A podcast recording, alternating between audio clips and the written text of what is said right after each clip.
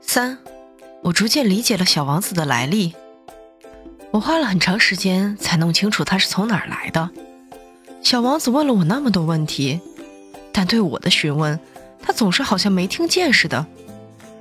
从他话语里偶尔露出的只言片语，才使我慢慢的明白了一切。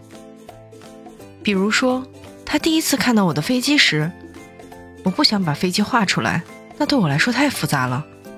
他问我：“这个是什么东西？”这不是东西，它能飞，叫飞机，是我的飞机。让他知道我会飞，我感到很得意。他听了我的话，惊奇的叫道：“什么？你也是从空中掉下来的？”“不错。”我假装谦虚的回答。“哦，那太有趣了。”小王子说罢，爆发出一串悦耳的笑声，使我非常恼火。我希望别人严肃对待我的不幸。他又说：“这么说，你也是从空中来的？你的星球是哪一颗？”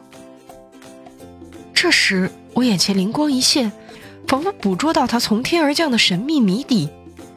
于是我冒冒失失的问：“你是从另一颗星球来的吗？”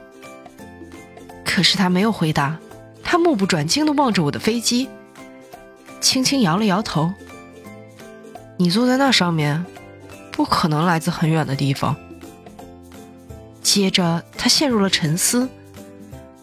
他默默的想了很长时间，然后从口袋里掏出我画的绵羊，专心致志的研究起他的宝贝来。你可以想象，这个关于别的星球的半点秘密，唤起了我多大的好奇心。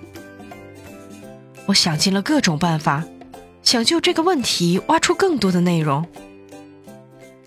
我的小人儿，你从哪里来的？你所说的我生活的地方是哪里？你想把你的绵羊带到哪里去？他经过片刻的沉思，回答道：“你给我的这只匣子真的太好了，绵羊在夜里可以把它当成自己的家。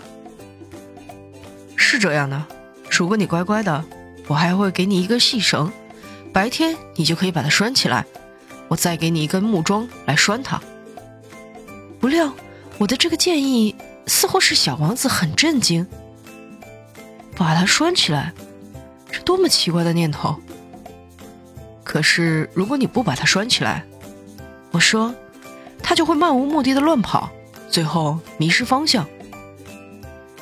我的朋友又发出一串笑声。可是，你认为他会走到哪里去呢？随便哪里，一直往前走就是了。这时，小王子很认真的说：“没有关系，在我生活的地方，一切都是那么小啊。”然后，仿佛带着一丝忧伤，他又说：“一直往前走，也走不了多远。”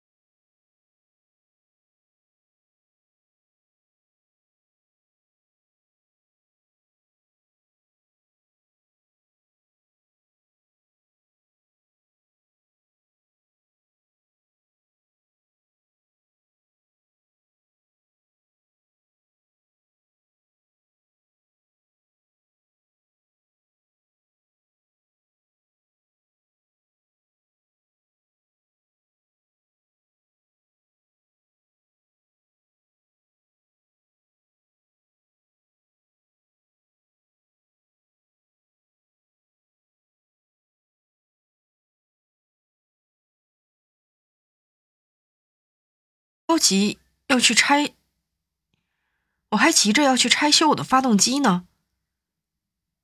我就三笔两笔勾勒出了这张图。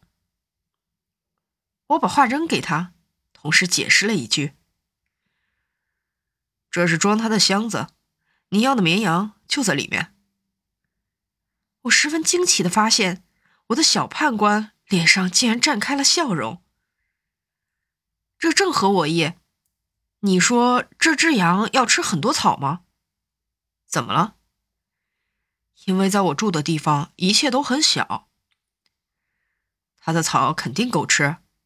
我说：“我送给你，我送给你的是一只很小很小的羊。”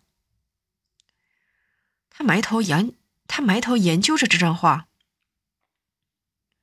也不是小的。他睡着了。就这样，我和小王子认识了。